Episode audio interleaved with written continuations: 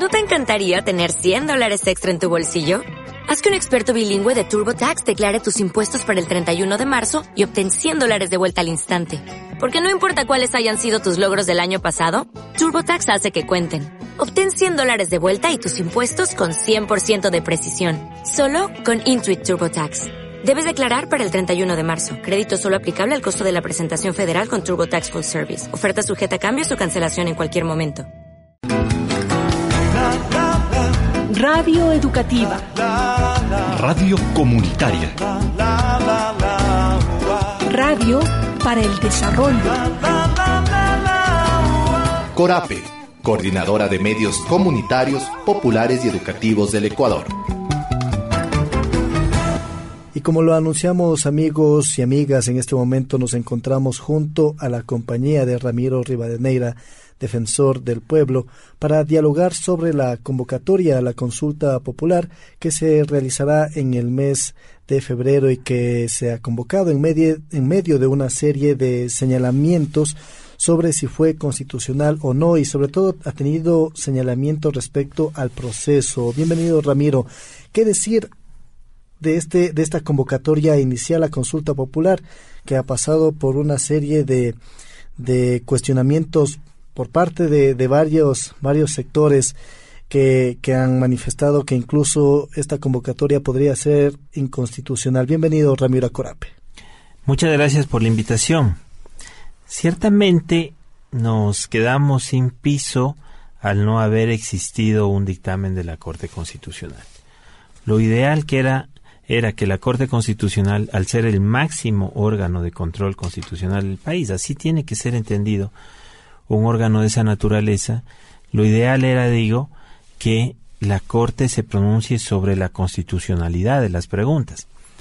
La propia Constitución manifiesta que no se puede preguntar a la ciudadanía respecto a situaciones que pueden vulnerar derechos, por supuesto esto es obvio, tampoco se puede preguntar a la ciudadanía respecto a situaciones que atentan contra la estructura misma del Estado. Pero ¿quién determina esto? Esto determina una Corte Constitucional. No existe otro órgano que pueda determinar. Así que lo ideal era que la Corte Constitucional nos indique, mediante un dictamen, si efectivamente las preguntas que se estaban realizando a la ciudadanía eran constitucionales o no.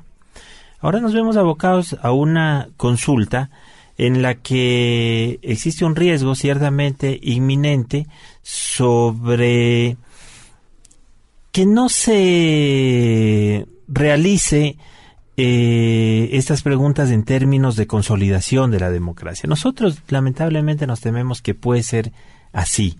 Nosotros siempre estamos velando y creo que la ciudadanía compartirá conmigo que lo que esperamos es que las instituciones sean fuertes, que puedan servir a la ciudadanía, que además lo hagan dentro de sus competencias y que fortalezcan el ámbito democrático. ¿Pero por qué motivo se puede llegar a eso, Ramiro? Porque, porque eh, los planteamientos para nosotros asistir a las urnas, para que la ciudadanía asista a las urnas, no están claramente establecidos. A ver, voy a poner algunos, algunos ejemplos. En primer lugar, eh, se manifiesta que se va a nombrar un Consejo de Participación Ciudadana transitorio, que reemplazaría al actual. Hay que atender que el Consejo de Participación Ciudadana actual fue elegido mediante un concurso a través del Consejo Nacional Electoral. El Consejo de Participación Ciudadana transitorio solamente va a ser elegido por eh, la voluntad inicial del presidente de la República, que va a ser quien exponga los nombres. Es decir, no hay participación ciudadana en eso. Tratándose de fortalecer la participación ciudadana, el primer paso que vamos a dar es precisamente tener un nuevo consejo sin participación ciudadana. Queríamos fortalecer la meritocracia conforme dice la Constitución del 2008. El primer paso que vamos a dar es no fortalecer la meritocracia, porque ni siquiera sabemos las personas que van a estar al frente de este Consejo de Participación Ciudadana. Se dice que es transitorio hasta el año 2019 pero corremos el riesgo de que al no reformarse el Código de la Democracia un año antes de las elecciones del 2019, conforme dice la ley, se pueda extender hasta el año 2023. Es decir, eh, son una serie de inquietudes que todos los ciudadanos tenemos y que no se nos está dando respuestas para poder ejercer nuestro voto de mejor manera. Adicionalmente, este Consejo de Participación Ciudadana, que ya sabemos que es transitorio, que es administrativo y de origen gubernamental, porque solamente nace de, eh, de la voluntad del Ejecutivo al, al, al poner los nombres inicialmente. Ya sabemos que este Consejo de Participación Ciudadana puede evaluar a las autoridades. Pero ¿qué tipo de evaluación va a hacer? Es decir, eh, estas personas, por poner un ejemplo, se van a acercar a la Defensoría del Pueblo eh, y van a decir, a ver, señor defensor, présteme 100, 200, 300 expedientes aleatoriamente para ver aquí por qué puso un habeas corpus, por qué no puso un habeas corpus, aquí por qué puso una acción de protección, por qué no puso una acción de protección. ¿Será que tienen el conocimiento técnico para hacer una evaluación en derechos humanos? O si no es una evaluación técnica, ¿será una evaluación política? Van a decir por qué hizo este pronunciamiento o por qué no hizo este pronunciamiento. Eso no le corresponde a la Asamblea Nacional. Es decir, estas siete personas podrían estar suplantando el trabajo de la Asamblea Nacional. Eh, o van a decir hagamos eh, una evaluación financiera de la institución. Yo he pasado 17 auditorías, todas con éxito, pero puede ser una evaluación financiera y en este caso se suplantaría el trabajo de la Contraloría. Nadie lo ha dicho, no nos dan respuestas. Un estado, un estado serio no tiene que dejar las respuestas para después. Si nosotros vamos a, hacer un ejercicio de democracia con nuestro voto, tenemos que tener las respuestas anticipadamente. No, yo no creo, la verdad, yo no creo que eh, debamos firmar un cheque en blanco eh, para luego tener las respuestas que no se nos han dado con anticipación. Ramiro, en este punto quisiera eh, preguntarle, ¿esto no es lo que ocurrió exactamente lo mismo con el gobierno del expresidente Correa, donde se señaló que que el antiguo Consejo de o el Consejo de Participación Ciudadana no fue elegido mediante representación ciudadana como establece la Constitución, sino que también fue designado de forma similar, que no hubo una participación ciudadana para designar a este consejo que posteriormente designa a varias autoridades principales de, del país. Sí, mire, nosotros elegimos un modelo que es el que está vigente en la Constitución del 2008, y es un modelo que a mí, personalmente, me gusta mucho más que el anterior. Es decir, si nosotros recordamos el modelo anterior al 2008, recordamos que lo que existía era un acuerdo entre el Ejecutivo y el Congreso Nacional para nombrar a todas las autoridades en época de elecciones y ahí es en donde surgían estos temas de la troncha, las componendas, todos nos acordamos de eso, ¿no es verdad?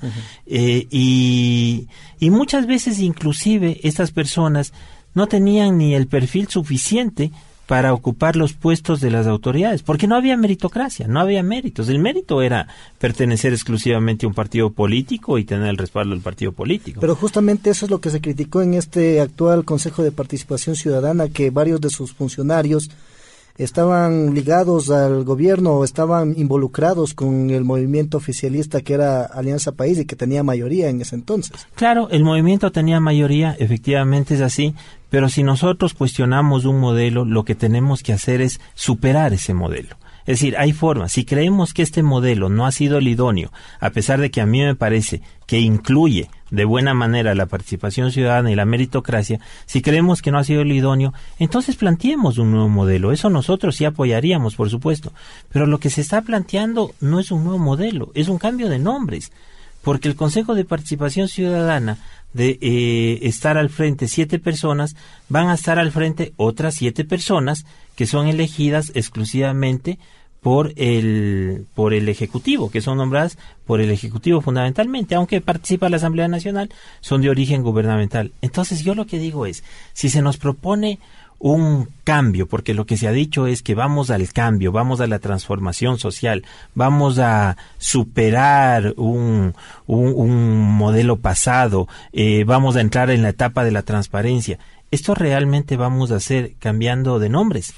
Yo, yo realmente creo que eh, no va a ser suficiente en ese sentido. Y además cambiando de nombres a siete personas que van a poder elegir, no solamente cesar a las autoridades, sino elegir a las que vengan de manera definitiva. Pongamos los ejemplos. Eh, estas siete personas de origen gubernamental van a elegir al presidente del Consejo de la Judicatura de manera definitiva para los próximos seis años. ¿Realmente queremos que un consejo de, de, transitorio elija una autoridad definitivamente para los próximos seis años? Van a elegir al superintendente de bancos. Eh, ¿Cómo lo van a hacer? Y algo que a mí me llama más la atención, mire, eh, hago una reflexión previa. Fíjense cómo la Corte Constitucional es un órgano que fue blindado en la Constitución, inclusive para que no pueda ser sometido a, a control político por parte de la Asamblea Nacional. Yo no estoy de acuerdo. Yo creo que una Corte Constitucional sí debería ser sometida a control político. Pero fue blindado de esta manera. No se le permite eh, ser sometida a control político. Pero ahora resulta que siete personas inclusive pueden evaluar a la Corte Constitucional, a la propia Corte Constitucional, un órgano de transición, y luego cesar a la Corte Constitucional y nombrar a sus nuevos miembros que duran nueve años en las funciones, un órgano de transición. A mí, personalmente me parece excesivo. Es decir, podemos cuestionar de manera política a errores del pasado, sin duda alguna, pero esos errores del pasado tienen que eh, transformarse en virtudes del futuro. Pero lo que no puede ser es que esos errores del pasado nos hagan ahondar en nuevos errores que seguramente en el futuro los vamos a estar lamentando.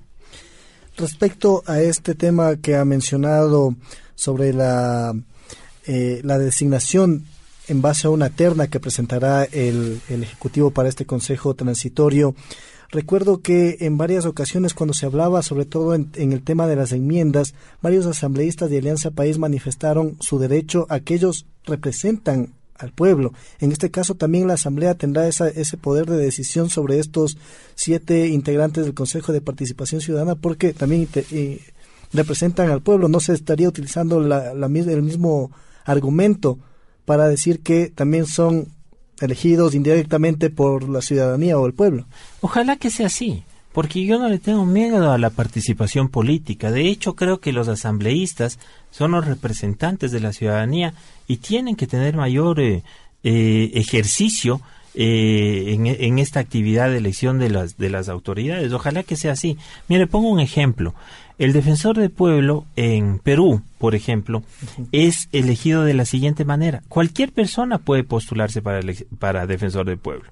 Va al Congreso Nacional Peruano, presenta su carpeta y el Congreso Nacional Peruano, después de hacer un análisis de los méritos de las personas que han presentado, termina eligiendo políticamente al, al, defensor del pueblo. Aquí tenemos un ejercicio de participación ciudadana, tenemos un ejercicio de meritocracia y tenemos un ejercicio de participación política. Bienvenido sea, así tiene que ser.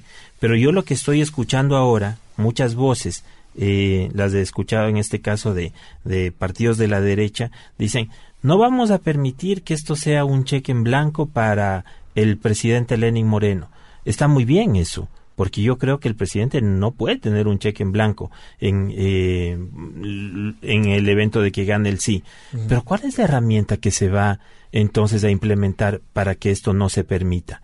Porque al final del día es el presidente Moreno el que va a tener la opción de designar a las personas, es decir, de ponerlas en la terna a las 21 personas que luego llegarán a ser elegidas. Y la consulta no nos plantea ninguna otra opción. No dice que será por, eh, por participación de las organizaciones de la sociedad civil, de otros partidos políticos, los de la Asamblea. No, no, no. Está únicamente en la voluntad del presidente Moreno. Es decir, a mí me parece que si no queremos dar un cheque en blanco, al menos debería decírsenos cómo va a ser. ¿O será que ya están los nombres? Si es que los nombres están ya en juego y se lo está haciendo con la participación política de otros actores políticos, qué bueno, pero que se nos haga saber, porque si nosotros vamos a ejercer nuestro derecho al voto y a poner el sí en la papeleta, deberíamos por lo menos saber, pues, eh, por qué personas que van a decidir el futuro del país porque van a nombrar a, las autoridades definitivas para los próximos años, deberíamos saber por lo menos por qué personas vamos a votar. Ahora analicemos el papel que ha jugado el Consejo de Participación Ciudadana en los últimos años, que ha sido duramente criticado. ¿Cuál sería su análisis respecto al accionar de este Consejo de Participación Ciudadana? Mire, a mí me parece que eh, muchas de las autoridades que fuimos elegidas, lamento tener que hablar en mi caso ahora, muchas de las autoridades que fuimos elegidas, me parece que eh, hemos logrado fortalecer a las instituciones de las que estamos al frente. Es indiscutible. puede haber errores en el camino, pero es que de hecho es así. Vivimos en democracia y en democracia se cometen errores. Pero ¿quién puede discutir el fortalecimiento del Consejo de la Judicatura actual frente al que teníamos? Renovando jueces, capacitando jueces, eh, implementando fiscales, mejorando la infraestructura, la tecnología. ¿Quién puede discutir eso? ¿Por qué? Porque al frente ha estado una persona que tiene todo el perfil desde hace 20 años para ejercer eh, la administración del Consejo de la Judicatura. Mire la Defensoría del Pueblo, en mi caso, nosotros nos hemos fortalecido en todos los ámbitos. Encontramos una institución absolutamente clientelar en el año 2011 que yo llegué. Teníamos 230 personas, el 40% eran por contratos. Ahora tenemos alrededor de 440 personas, no hemos duplicado, pero el 5% es por contratos. Es decir, hemos llevado adelante los concursos de mérito de oposición, han ganado los mejores perfiles, hemos fortalecido las provincias. Antes en las provincias había un delegado y una secretaria. Ahora tenemos promedio siete personas por provincia haciendo ejercicio. ¿Quién puede decir que no se ha fortalecido?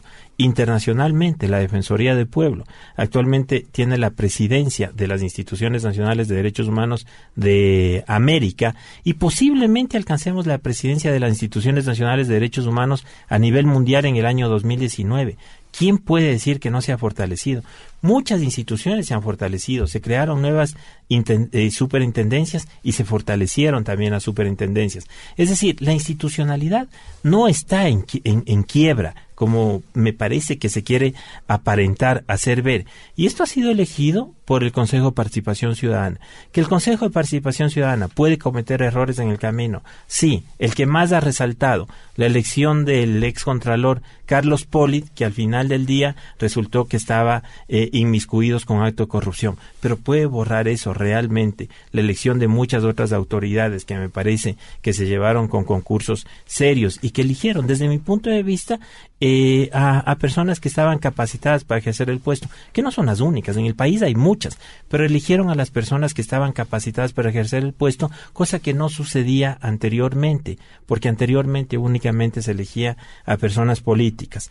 El Consejo de Participación Ciudadana también tiene adelante, y muchas veces no lo sabemos porque esto no es público, pero lleva adelante las quejas en los casos de corrupción. A nosotros nos comunican y comunican a todas las instituciones los expedientes por, por medio de las quejas de las personas que presentan los casos de corrupción. Sí tiene esa competencia. Claro, eso no es conocido, nadie lo escucha y nadie lo valora tampoco. Es decir, que si el cuestionamiento al Consejo de Participación Ciudadana es que ha tenido una conformación política, puede ser verdad. Superemos el modelo, pero de ahí a destruir toda institucionalidad que ha sido desarrollada y se ha creado por cuestionamientos del Consejo de Participación Ciudadana, me parece que es una propuesta de un borra y va de nuevo, pero ya no con los anteriores, sino que ahora con los míos y vamos a ver en el futuro qué pasa. Yo personalmente no es el tipo de democracia que apoyo.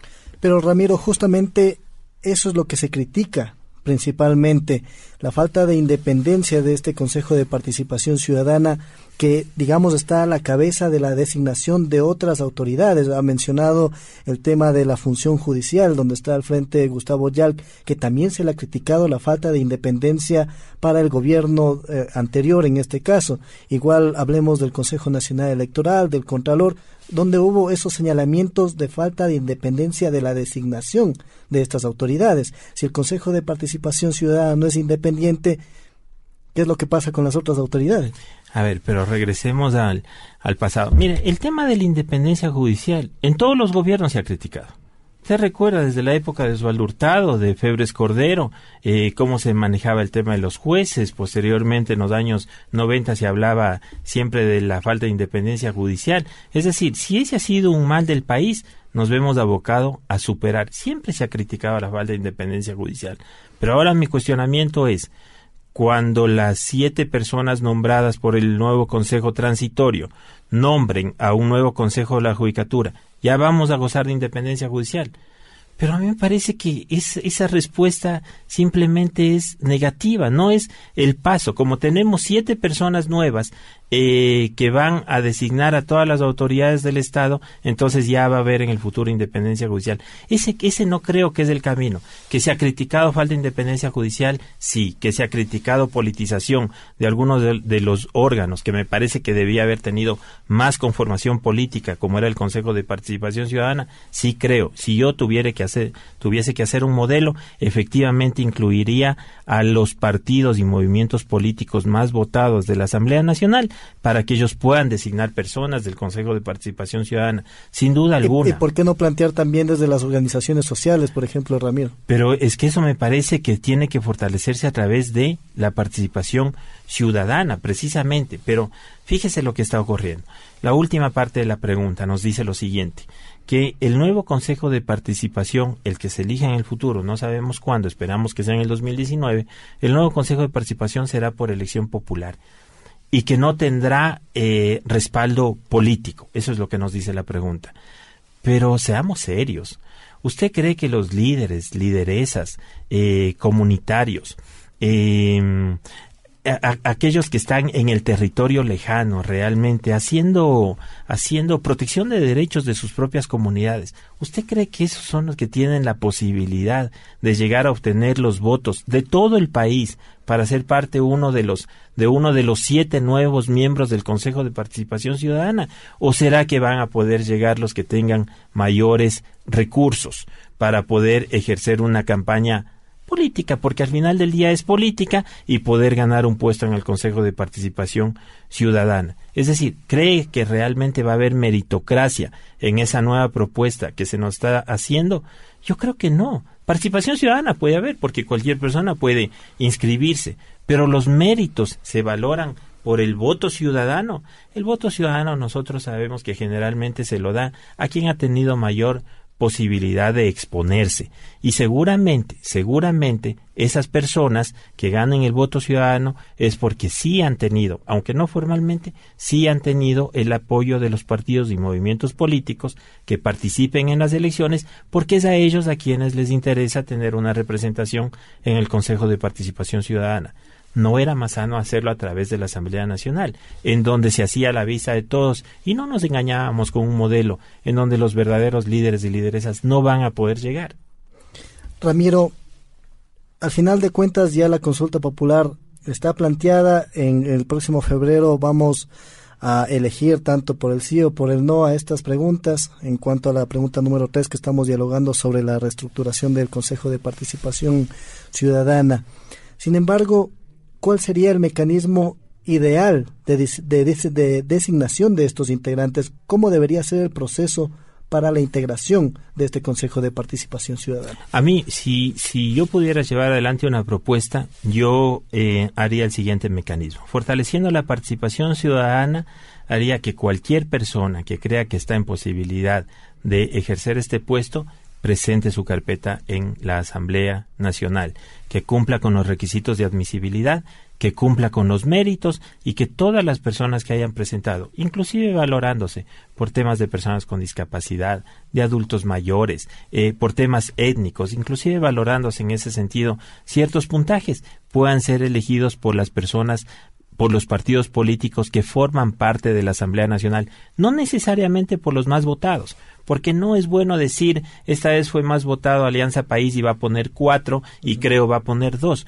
No, pongamos siete de los diferentes partidos y movimientos políticos más votados de tal manera que pueda existir esta balanza, estos pesos y contrapesos en el propio Consejo de Participación Ciudadana, pero elegidos de quienes se postularon, valorados con los méritos a la vista de toda la ciudadanía. Pero esto no podría crear un sistema de padrinazgo, por ejemplo, de que algún movimiento o partido político tenga en la mira algún candidato al cual le van a dar su, su apoyo y luego tenga que dar o, o tenga que devolver esos favores a estos partidos o movimientos. Pero me parece que si hay siete personas, ese riesgo se minimiza porque al haber siete personas, ciertamente lo que está haciendo es que siete personas elegidas por diferentes partidos o movimientos políticos, lo que hacen ciertamente es que tienen que conjugar todos sus intereses. No es malo tener intereses políticos, a veces satanizamos el tema de los intereses políticos. además es inevitable que en política existan intereses políticos y por eso pasa lo que nos ha pasado varias veces en el país. Cuando los intereses políticos se logran acaparar por un solo partido o movimiento político, entonces vienen las consecuencias. Pero no es malo tener intereses políticos. Lo bueno es que podamos distribuir esos intereses políticos de manera legítima, a la vista de toda la ciudadanía. Pero a mí me parece, también adelantando un poco, que la ciudadanía sí tiene una responsabilidad con respecto al fortalecimiento de la democracia y que tiene una responsabilidad también en este proceso al que hemos sido convocados. Yo en primer lugar quiero decir que no creo que debamos encasillarnos o que nos deban encasillar en un voto en plancha en el sí o en el no, de tal manera que si vota sí es porque está a favor del gobierno o está a favor de Moreno, que si vota no o que tiene que votar todo no porque está en contra de Moreno o del gobierno o porque es correísta. Esto los ciudadanos no tenemos que hacer. Debemos dilucidar con nuestro razonamiento cada una de las preguntas para saber qué es lo que más le conviene al país. Y de esta manera podemos votar. Sí en algunos casos podemos votar no en otros pero a mí realmente no me gusta no me gusta a pesar de que el origen de esta consulta sea político no me gusta que nos que nos empujen a dar respuestas políticas en una consulta que va a tener consecuencias jurídicas es decir, pensemos ciertamente nuestro voto y pensando en las consecuencias del país, ejerzámoslo de mejor manera. Ramiro, tal vez, eh, ¿cuál es entonces la posición respecto a, a la pregunta número tres? Hablando de la pregunta número tres por parte de la Defensoría del Pueblo, ¿hay algún, alguna especie de preocupación?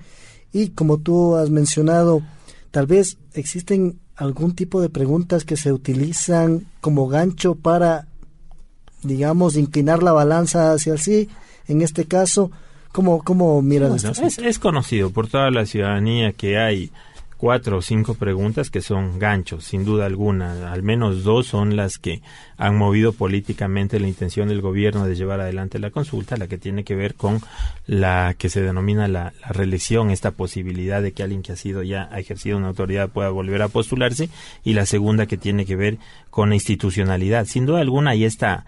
Eh, hay esta, esta situación, pues, ¿no?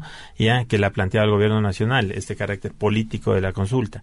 Eh, pero nuestra preocupación, nuestra preocupación a lo mejor no sería la misma si hubiésemos tenido la, un dictamen de la Corte Constitucional que logre determinar efectivamente para la ciudadanía, le logre asegurar eh, el contenido, que el contenido de las preguntas es constitucional. Por ejemplo, para nosotros como Defensoría del Pueblo, no puedo aquí hablar por las otras instituciones, aunque yo entiendo la independencia de todas las instituciones, pero para nosotros tiene consecuencias directas esto aún en el ámbito internacional.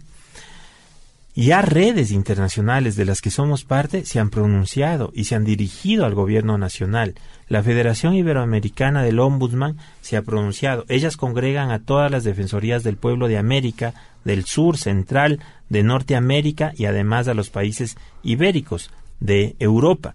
Y ellos se han pronunciado en el sentido de que el contenido de la pregunta 3 podría estar inclusive socavando las bases de la democracia. No es, no, no es poca cosa ese pronunciamiento.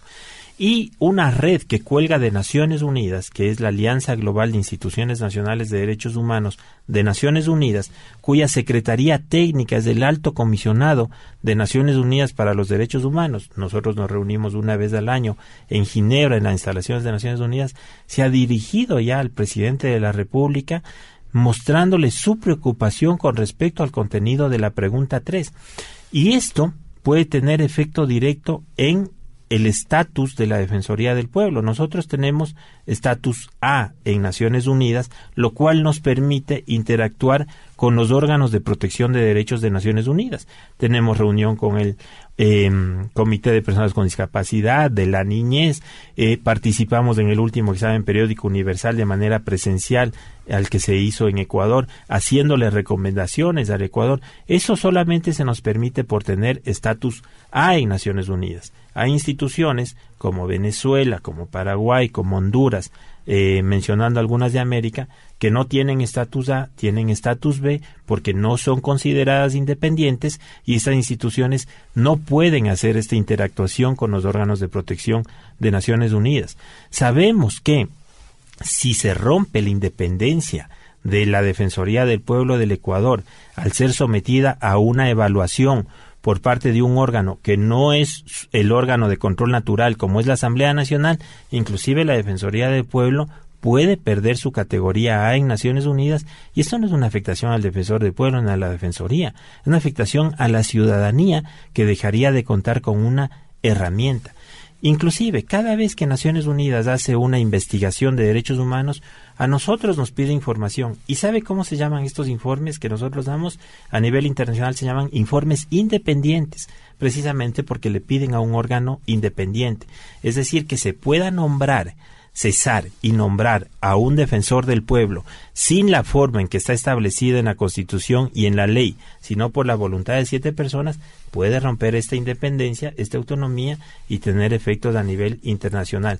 Por eso era tan importante para nosotros que la Corte Constitucional se manifieste, en este caso para la Defensoría, pero para toda la ciudadanía. Así que me parece que no solamente hablamos del ejercicio democrático del voto, nosotros debemos reflexionar sobre la verdadera democracia que está detrás de los efectos que puede llevar el voto. Ramiro, para finalizar, has manifestado que era importante, eh, sobre todo el dictamen de la Corte Constitucional respecto a la admisibilidad de las preguntas de esta consulta popular. Sin embargo, cuando se presentaron los decretos ejecutivos que convocaron a la consulta popular, uno de los argumentos es que la Corte se pasó del plazo establecido en, en, la misma Constitución para que realice esta, este pronunciamiento y también eh, argumentaron en base al artículo 105 de la Ley de Garantías Jurisdiccionales, sobre todo enunciando un caso anterior, el que se había convocado a una consulta popular en la manga del cura con el mismo procedimiento. En este caso no valía en la misma argumentación para convocar a la consulta popular, Ramiro. A ver, ciertamente hay muchas diferencias entre un caso y otro. Uno, aquí estamos hablando de la reforma constitucional. Dos, en esa época no existía el reglamento que dictó la Corte Constitucional por mandato de la ley. Eso quiere decir que rige a todos los ciudadanos cuando presentamos un caso en la Corte Constitucional. Y tres, lo más importante, faltaba cinco días para que se emita el dictamen. Faltaba cinco días y esto significa que era más importante esperar los cinco días a aplicar una norma. Pero señalaron que, que, se pasó en demasía los 20 días que establece la Constitución. Entre, desde mi punto de vista no, y quiero hacer un ejercicio, eh, ciertamente ojalá que pueda explicar bien, porque al final es un poco técnico, constitucional, pero creo que voy a poder hacerlo. En el derecho constitucional no se debe aplicar únicamente una norma, sino que se debe aplicar todo el derecho. Por ejemplo, en el derecho constitucional tenemos principios y tenemos reglas, y muchas veces las reglas pueden estar establecidas no necesariamente en un reglamento, sino en la propia Constitución. Fíjese, la Constitución dice, por poner un ejemplo, la Constitución dice, ninguna persona puede ser ilegítimamente privada de la libertad. Ese es un principio. La propia Constitución dice Nadie puede, eh, la boleta de detención no puede durar más de 24 horas. Esa es una regla. Es una regla para viabilizar el principio. En la consulta popular pasa exactamente lo mismo. La Constitución dice, en todo caso habrá dictamen de la Corte Constitucional. Ese es un principio. La ley dice, no se demorará más de 20 días. Esa es una regla para viabilizar el principio. ¿Por qué existe esa ley? Esa ley existe para que quien pregunta, en este caso el, presidente de la República, no se vea burlado por desidia, por importismo, por cualquier razón que no se vea burlado en su pregunta. Estaba siendo el presidente de la República burlado frente a los siguientes hechos. Había asumido conocimiento de la causa, se había convocado a MICUS, se había realizado audiencias en las que participó la presidencia, se tenía ya el borrador del dictamen, se había puesto en conocimiento del Pleno de la Corte Constitucional el borrador del dictamen, había fecha para la resolución final del dictamen. Se estaba burlando al presidente de la República con el ánimo de no darle respuestas del dictamen? Por supuesto que no. Es decir, la Corte Constitucional había realizado los pasos necesarios ciertamente para dar una respuesta. Entonces se, violó, se, violó, la Constitución, Sin duda alguna, sin duda alguna. Dos meses es un tiempo absolutamente razonable para cualquier Corte Constitucional del mundo para dar respuesta a un dictamen de siete preguntas pero faltaban cinco días y lo más importante entonces era hacer prevalecer el principio de la Constitución y no la regla. Y el principio de la Constitución decía que debíamos contar con un dictamen. Muchas gracias. Agradecemos a Ramiro Rivadeneira, defensor del pueblo, con quien dialogamos acerca del proceso de la consulta popular y específicamente sobre la pregunta número tres, sobre la reestructuración del Consejo de Participación Ciudadana. Muchas gracias, Ramiro. Muchas gracias. Con esto, amigos y amigas, volvemos luego de breves segundos. Derecho a la información. Derecho ciudadano. Corape, información para la democracia.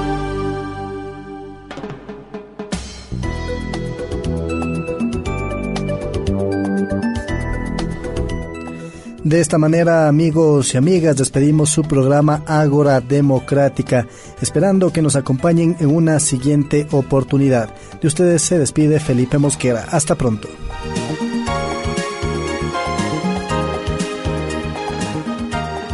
Ágora Democrática, un espacio orientado al fortalecimiento y participación de la ciudadanía. Ágora Democrática el encuentro que contribuye a la construcción de la democracia. Ágora Democrática. Les esperamos en nuestra próxima emisión. Una producción de Corape. Derechos reservados.